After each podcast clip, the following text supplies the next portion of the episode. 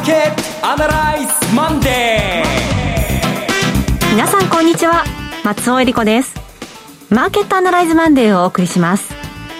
パーソナリティは金融ストラテジストの岡崎良介さんです。岡崎良介です。今日もよろしくお願いします。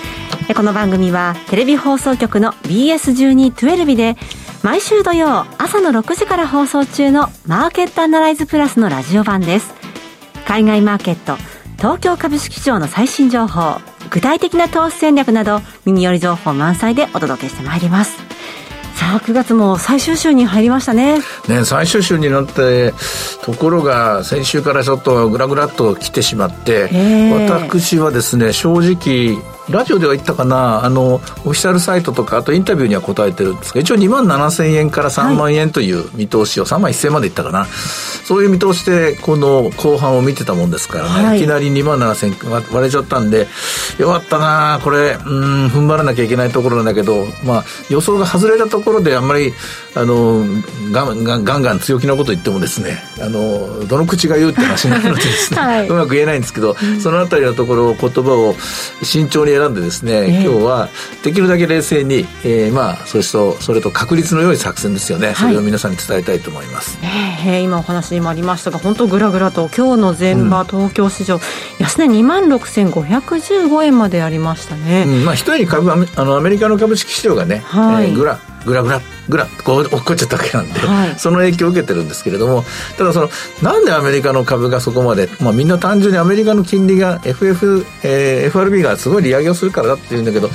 そのもうもうちょっと先を読まなきゃいけないところだと思うんですね。今日はそのあたりのところ時間の許す限りお伝えしたいと思います。はい。では番組を進めていきましょう。この番組は株365の豊トラスティ証券の提供でお送りします今週のストラテジーこのコーナーでは今週の展望についてお話しいただきます。短くストーリーをまとめると FRB がどんどん利上げをして、でその結果アメリカが景気後退になってしまうと。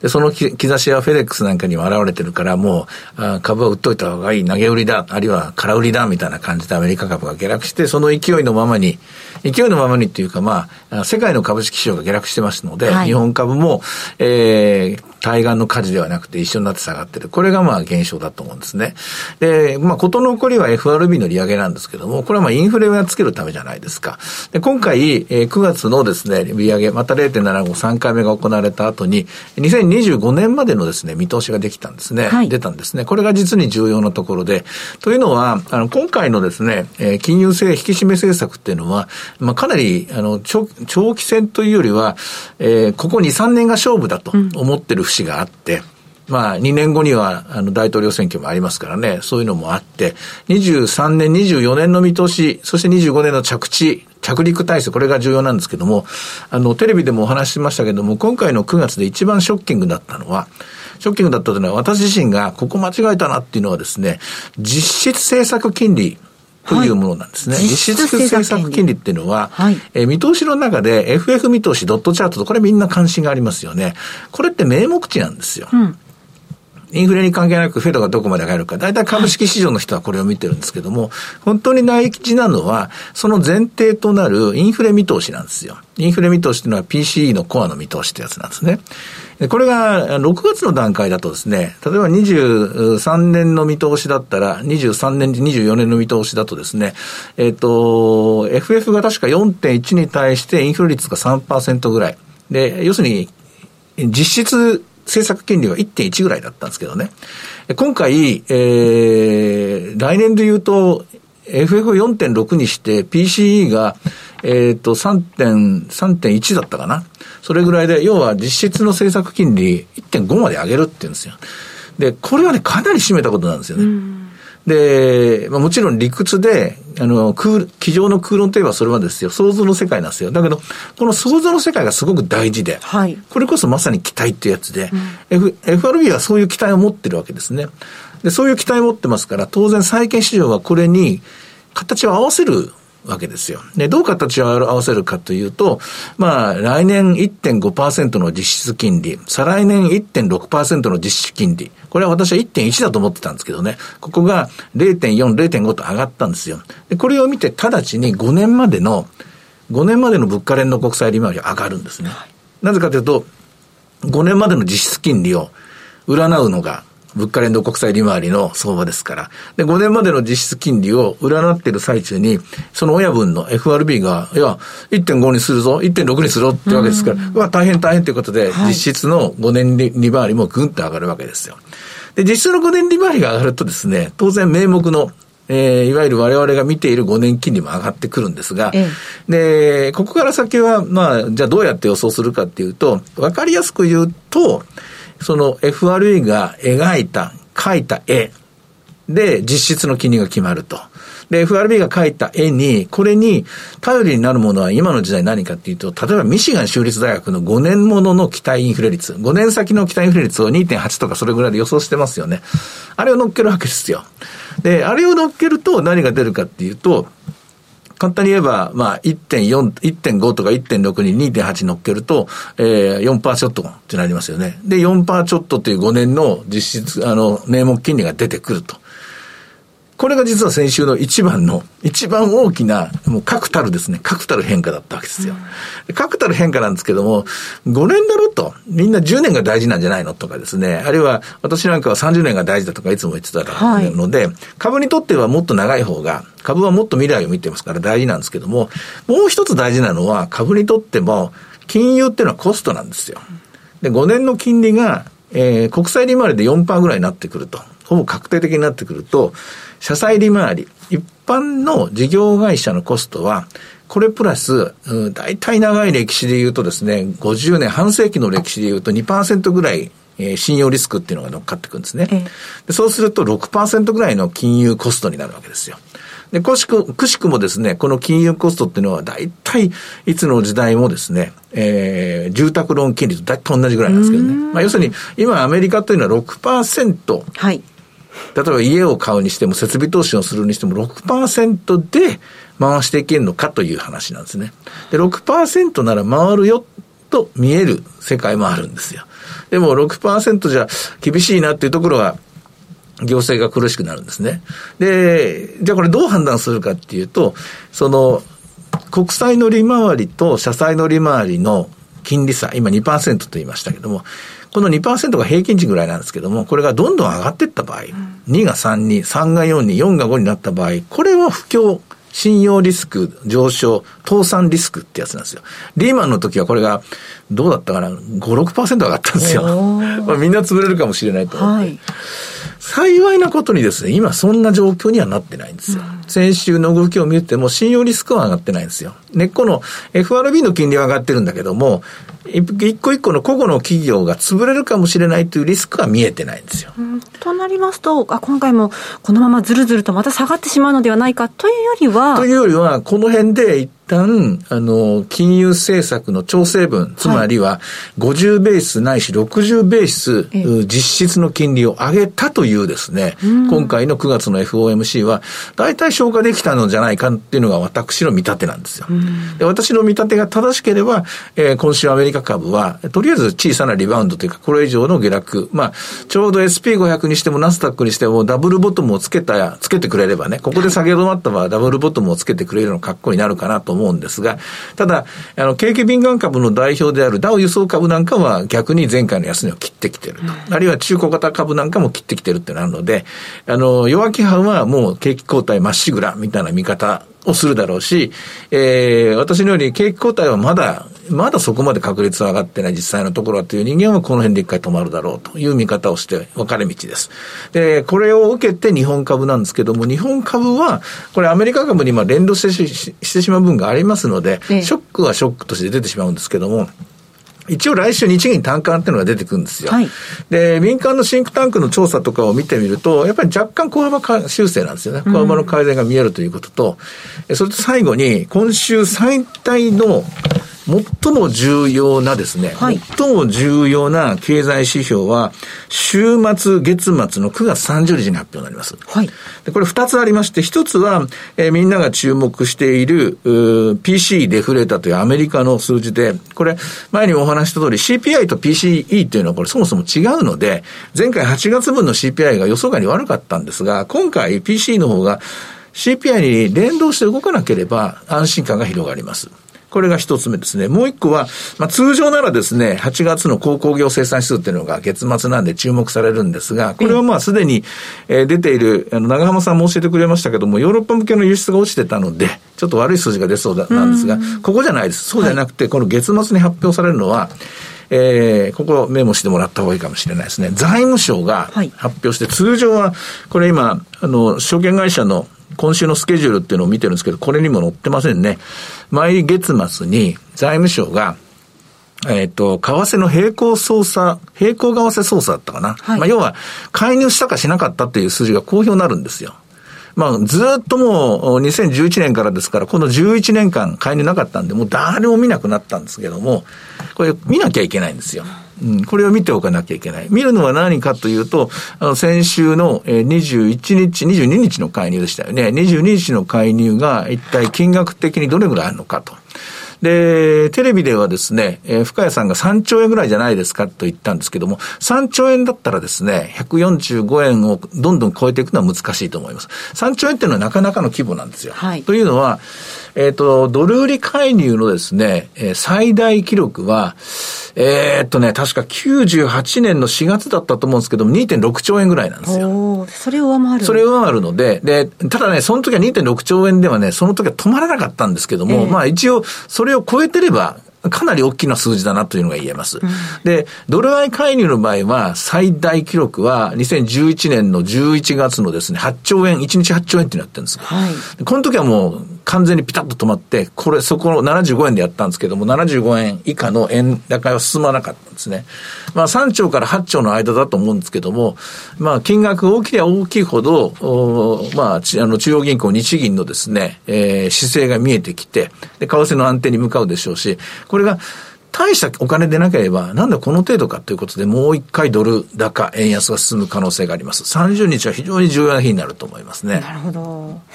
いや、見るべき指標がまだいっぱいありますね。まあまあ、最初の前半の話と後半の30日とちょっと違う話なんですが、はい、PC は似てますけどね。えー、繰り返すと、アメリカの債券市場の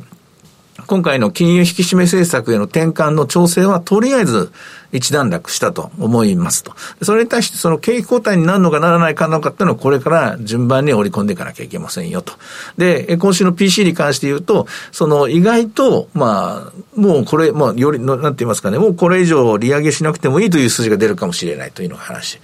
あと、介入については、日本、日本の介入がどうだったかっていうのは、これはもう為替の世界でまたそれを、数字を見てからみんな議論しましょうと。えー、仮説の上に仮説を立ててもしょうがないので、まずは30日、どれだけ日銀が介入したかを見てから、次の相場を考えようかと、こんなところです。なるほど。ちょっと言いにくいんじゃないかと思うんですが、今週レンジどれぐらいでしょうね？私はですね、さっきも言いましたけども、一応この月曜日が、とりあえずショックであって、はい、で、ここをボトムとして、じりじりと2万7000に回復していくんじゃないかと見ています。アメリカも同じように、先週が一番大きな売り圧力がかかったところで、そこから調整は、まあ、終了した、まあ、やや終了したと言いますかね、回復方向に向かうんじゃないかなと思って見ています。アメリカはダブルボトム型になるんじゃないかという想定です。はい。では、指標の方を見てみましょう。株365の動きいかがでしょうか？はい、株365の方は今2万9600あ、これは、これは、これはダウか。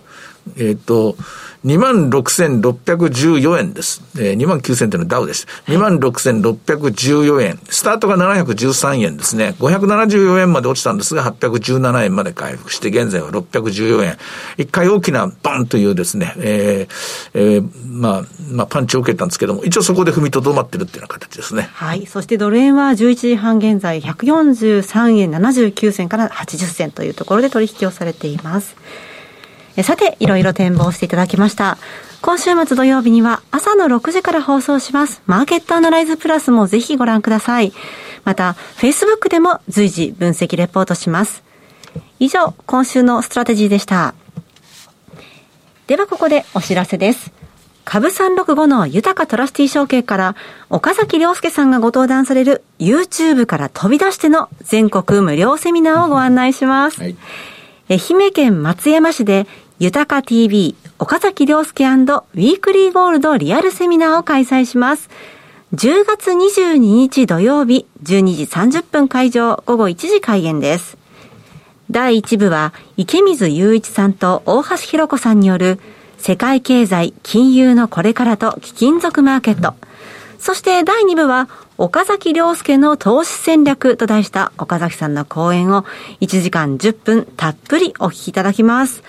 岡崎さん、新しいタイトルで楽しそうですね、こちら。これね、ずっと行きたかったんです、松山。はい、えー、このコロナの中で、コロナの前からちょっとね、えー、足が遠のいてたもんですからね。今回は、あの、えー、全く新しいスタイルなんですけども、はい、まあ YouTube をコロナの中で始めて、そこでいろんな人と繋がるようになって、そこでいろんな質問を受けるようになったんですよ。あ、こういう話聞きたいんだな、というので、で、意外だったんですけども、えー、そこでもらったメールとか見ると、結構複雑な、専門的な質問が多くて、で、今回の松山でもですね、わかりやすい話から、なんだこれみたいなですね、とんでもない話までですね、向かりにくいところまで、あの、1時間10分、あの、できる限り行こうと思ってます。それで、さらにですね、さらに、さらに、これあの、新しい試みなんですけども、一応皆さんと、なんて言いますかね、スマホとか PC 持ち込んできてもらって、繋がった状態で進みますので、ちょっと分かりにくかった。あ、やり直しやり直しとか、じゃあこっちの話も面白い。じゃあこっちに行きましょうって言って、わざと脱線してったりとかですね、そういう試みをするんですね。これが今回のこの松山の新機軸楽しみの一つです。それもう少しご案内してもいいですか、はい、えー、今回のセミナーですね、今岡崎さんからもありましたが、第1部、第2部、それぞれの終了後に、来場者の皆さんからのご質問にお答えする Q&A タイムを設けております。えー、ご質問は当日スマホアプリなどから受け付けます。これ活用したいですね。えあの、コロナもありましたんで、挙手じゃないんですよ。はい、で、ずっともう繋がった状態で、まあ、チャットを続ける形にしてるんですよね。うん、でで、チャットでやって、あの、他の人の質問にいいねボタンも押せるような形にして、はい、でそれを、こう、集積しながらですね、あの、質 QA を進めていこうと思っています。はい。そして、この松山セミナーに、抽選で40名様をご招待いたします。それでは、会場のアクセスをご案内します。伊予鉄道の松山市駅から徒歩3分の TKP 松山市駅前カンファレンスセンターです。最寄り駅から徒歩圏内です。入場は無料です。セミナーのお申し込み、お問い合わせは、豊かトラスティ証券お客様サポートデスク、フリーコール0120-365-281、0120-365-281までお願いします。受付時間は土日祝日を除く午前9時から午後7時までです。えー、ぜひ貴重な機会で皆さんふるってご応募いただきたいと思います。なお、今日ご案内したセミナーではご紹介する商品などの勧誘を行うことがあります。あらかじめご了承ください。以上、株365の豊かトラスティー証券からセミナーの情報でした。フォロワーアナライさて、今週のこのコーナーでは、複眼経済塾のエミン・ユルマズさんに、株式市場と商品市場の見通しというテーマでお話を伺っていきます。エミンさん、今月もよろしくお願いします。よろしくお願いします。よろしくお願いします。さて、エミンさん、エミンさんが今一番注目しているホットトピックス、どんなところでしょうか？まあ、ホットトピックストピックスがありすぎてですね、どれを注目していいのか分かんないんですよね。で昨日あのイタリアの、ね、総選挙が行われて、はい、また極右政権が勝ったんですよね。今度スウェーデンで次にあのでそれがある一方でロシア戦争が続いてますし、はい、なんかあのイランで大規模反政府デモが起きてますしいろんなところでも話題が起きていて、えー、それがある意味、まあ、株式市場にネガティブに影響しているのはもう明らかですね。そうですね。株式投資やってる場合じゃないだろうみたいなムードになっちゃいますよね。まあそんな感じになってきてますね。そして、えー、もう株式もですけれど、為替の方も随分動いてます。エミンさんは為替はどんなふうに今ご覧になってますか？えっとですね、もう完全なドル高状況ですね、これは。はい、で、まああの、皆さん今日もポンドがですね、結構急落していて、うんまあ、結果的にその、まあ、世界のドル不足っていうのは非常に深刻な状況になってます。で、まあ、それに関しては、まあ、あの、もう日銀も結局金融政策いじらないので、まあ、直接為替介入しかやり方法がなかったんですけれども、ただ、これ基本、他の国っていうのは全部引き締めやってるんですよ。はい、最終的に自国通貨の、まあ、防衛策としてね。うんでそれでもやっぱりドル不足が深刻でドルが上昇していて、まあ、今日もあの4つけましたからね、ええ、でこの状況だとどこかが壊れますよこれ多分どっかの新興国が倒れると思いますそうなっちゃうとね、また一からやり直しなんですよね。これが難しい。そうなんですよ。だから、あの、まあ、FRB がね、スワップラインを開くっていう、まあ、その新興国、まあ、支援なんでしょうけど、まあ、うん、その市場にドルを供給しようっていう。でも、それを今度やってしまうと、今やっている引き締めの効果が薄くなってしまいますから。おっしゃる通りですね。ね、それも多分やりたくないでしょうし、うん、あの、まあ、えー、アメリカとしてはだから、まあ、結局は自分とこのインフレを世界に輸出してますよね。うんうんうんうんまあ、それが今のまあ残念ながら仕組みっていうかあの、まあ、アメリカはやっぱりその世界の基軸通貨っていう面もあるし世界最大の経済圏ですから、まあ、あの自分のところで何か問題があるとそれが全世界にあの輸出していきますので、うん、それを考えるとちょっときついですと思ってますし、まあ、あのもう一つですねあのすごい気になっているのはそのいわゆる例えば債券市場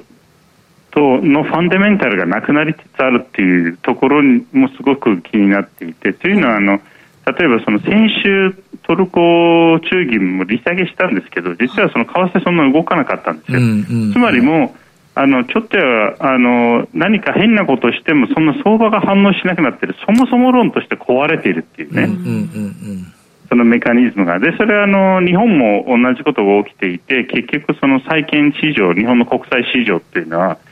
まあ、これはあの無無制限で国債買ってるから機能しなくなってるんですよ、これって僕、私、一番危険だと思ってるんですよね、はい、だからその意味でちょっとこの、えーまあ、一ついいことがあるとすれば、やっぱコモディティ価格下がってきてるので、そうですね。えー、そのちょっと影響、まあ、少し遅行して現れるけれども、やっぱりその原油が70ドル台に下がって、まあ、その他のコモディティもね、まあ、ちょっと今、小麦少し上がってますけど、あのあのロシア情勢、ウクライナ情勢のせいで、ただその他はちょっと下がってきているので、少しこのインフレ圧力が弱まって、若干楽になるのかなと、まあ、アメリカ、米ドルも下がってくると、まあ、どこか大きいところが破綻しないです。済むのかなって気はしますけど、ちょっと目先でもいずれにしてもいろんなリスクがあるっていうふうに感じます。なるほど。ドルは、質では、つまり金利では引き締めを続けなきゃいけないんだけども、量では緩和してあげなきゃいけないという、こういう難しい局面に立たされてるわけですね。いや、そうなんですよ。おっしゃる通りなんですよ。で、これって結局、あの、なんかチャイナショックの時も同じようなことがあって、うんうんえー、その時なんか G20 で、えー、2016年のあの確か1月なんですよ、その G20 で、まあ、みんなでやっぱアメリカに圧力かけて、ちょっとドドルが高いから大変ですと、うん、えー、結局、まあ、みんな協力してドルを下げたんですけど、今回はそれをやっちゃうとアメリカのインフレが収まらないので、ちょっとこう、うん、えー、どうするのかなっていうのは非常に気になるところですそうですね、えー、また次回、エミさんにお話伺う頃には、また情勢が変わってるかと思いますけれども、まだまあ、良くなっていることを祈りますね。本当ですね はい今月もありがとうございました。ありがとうございました。さて、マーケットアナライズマンデーはそろそろお別れの時間です。ここまでのお話は、岡崎亮介と、そして松尾恵理子でお送りしました。それでは今日はこの辺で失礼いたします。さようなら。この番組は、株三六五の豊かトラスティー証券の提供でお送りしました。